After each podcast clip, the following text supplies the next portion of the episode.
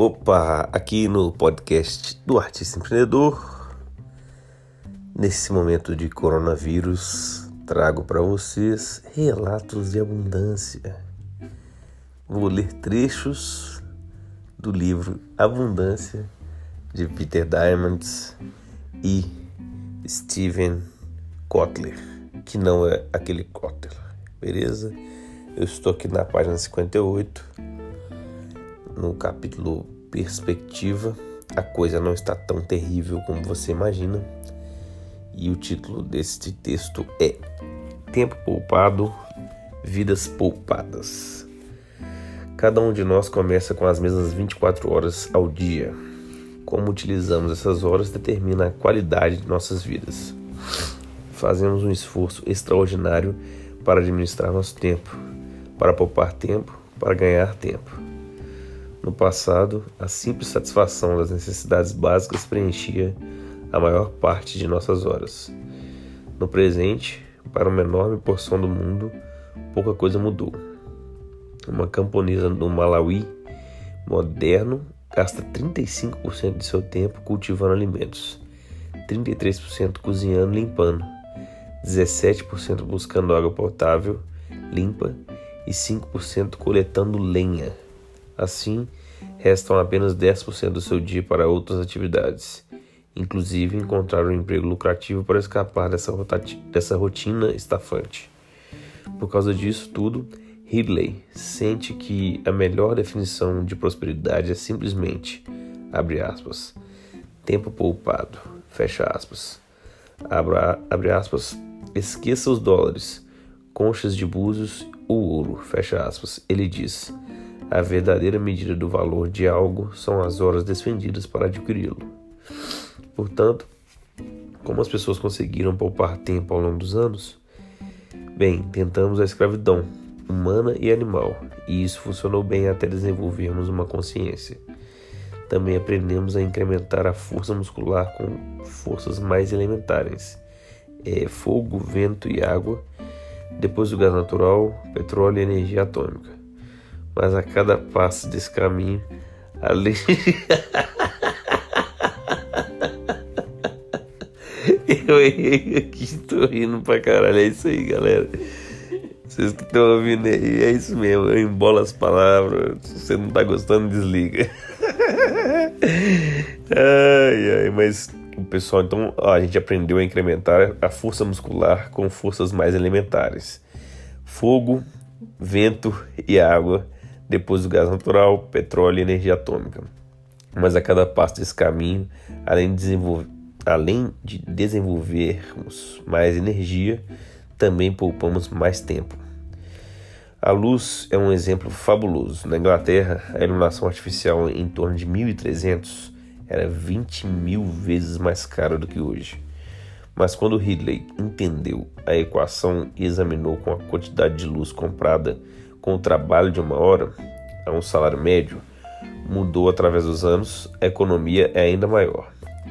Atualmente a luz custará menos de meio segundo de seu tempo de trabalho se você ganha um salário médio, metade de um segundo de trabalho por hora de luz se, se estivesse usando uma lâmpada de querosene na década de 1880, você teria de trabalhar 15 minutos para obter a mesma quantidade de luz. Uma vela de sebo no início do século XIX, mais de 6 horas de trabalho. E obter essa quantidade de luz de uma lâmpada de óleo de gergelim na Babilônia em 1750 a.C. custar-lhe-ia mais de 15 horas de trabalho. Em outras palavras, se você comparar o custo da iluminação atual com o custo do óleo de gergelim usado em 1750 a.C., encontrará uma diferença de economia de tempo de 350 mil vezes.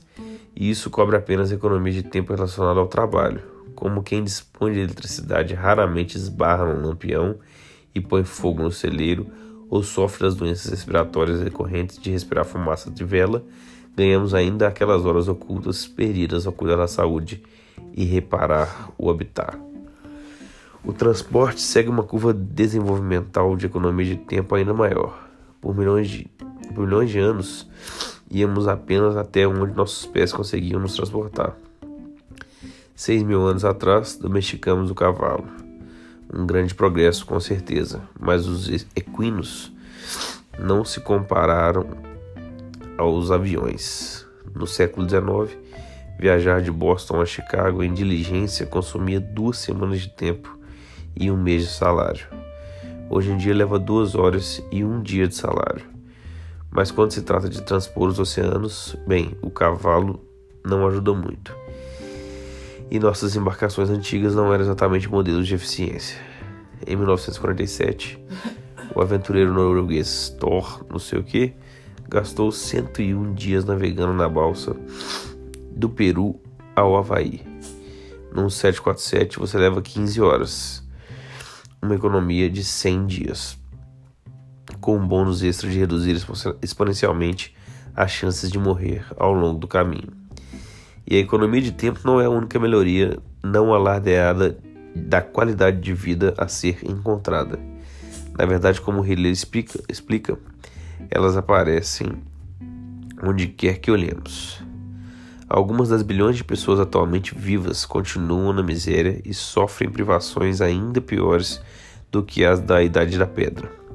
Algumas estão em situação mais precária do que algumas, alguns meses ou anos atrás mas a grande maioria está mais bem alimentada, mais bem abrigada, entretida, protegida contra doenças e tem mais chances de viver até a velhice do que seus ancestrais.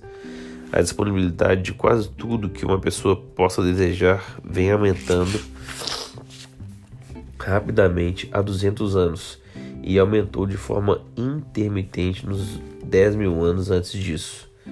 Anos de expectativa de vida, abundância de água e ar limpo, horas de privacidade, meios de viajar mais rápido do que você consegue correr, meios de se comunicar mais longe do que você consegue berrar.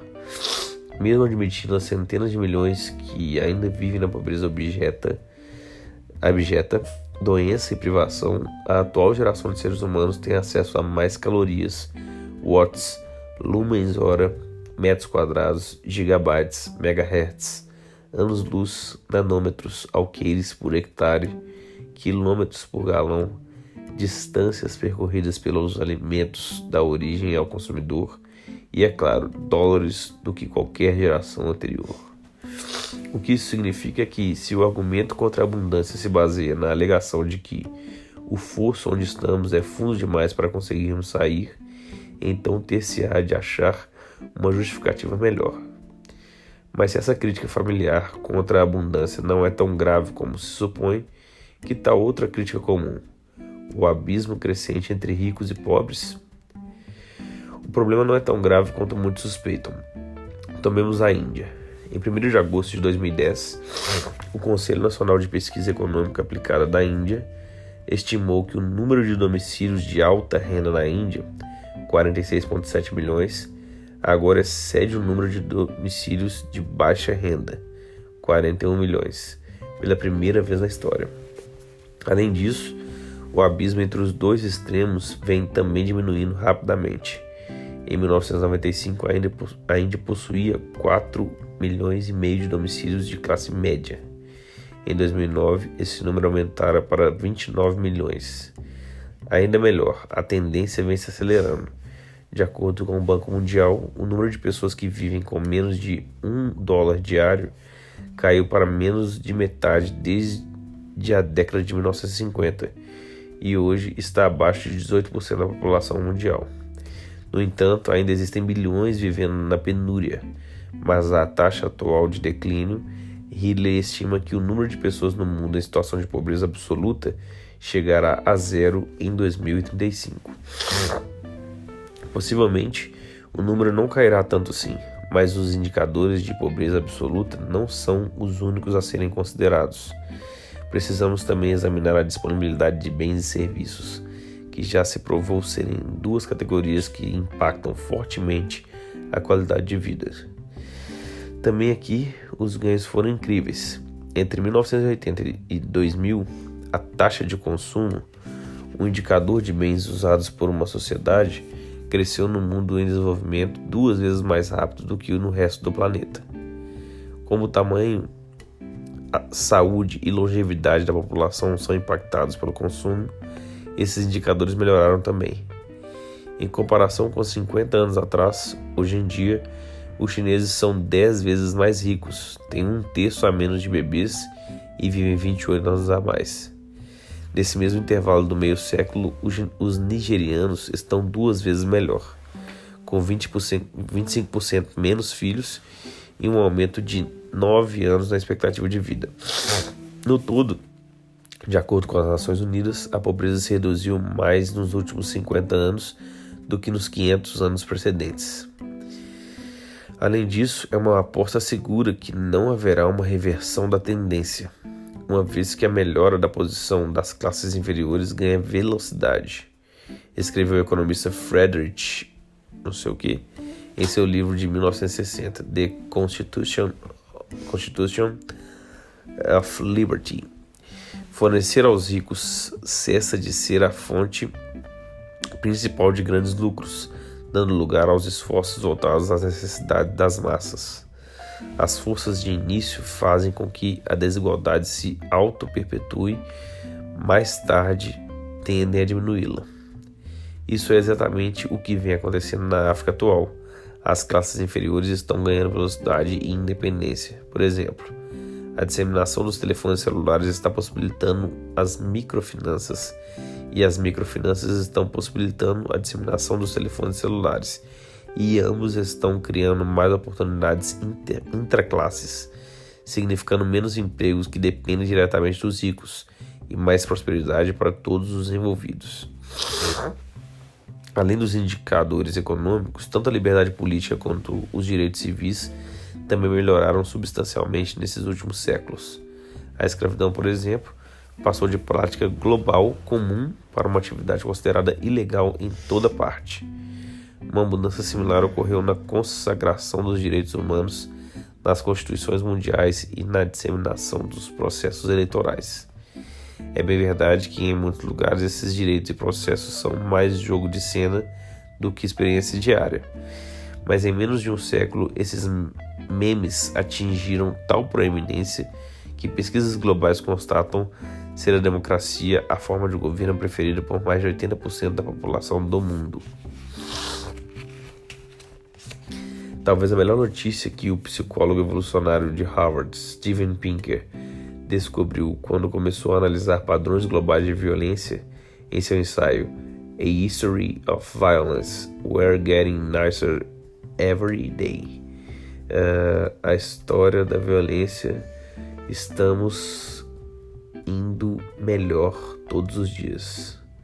Ah, tá aqui já. A história da violência. Estamos ficando mais gentis a cada dia. Ele escreve: A crueldade como entretenimento, o sacrifício humano para alimentar a superstição, a escravidão como um meio de, de, de poupar trabalho, a conquista como uma declaração de missão do governo, o genocídio como um meio de adquirir propriedades imobiliárias a tortura e mutilação como punições rotineiras, a pena de morte por delitos leves e diferenças de opinião, o assassinato como mecanismo de sucessão política, estupros como despojos de guerra, pogroms como escoadouros da frustração, o homicídio como forma principal de resolução dos conflitos.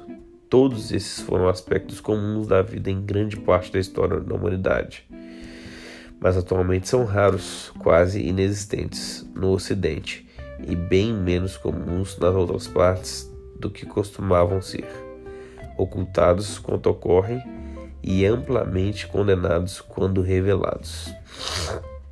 O que tudo isso significa é que, nas últimas centenas de anos, nós, seres humanos, demos grandes passos, estamos vivendo vidas mais longas, mais ricas, mais saudáveis e mais seguras. Aumentamos maciçamente o acesso aos bens, serviços, transportes, informações, educação, remédios, meio de comunicações, direitos humanos, instituições democráticas, abrigos duráveis e assim por diante. Mas essa não é a história toda. Tão importante para essa discussão como o progresso que fizemos são as razões por que fizemos tal progresso. Bom, esse foi um texto que está aqui no capítulo. Em breve, algum dia, eu leio mais. Muito obrigado se você gostou. Compartilhe. Um abraço. Valeu.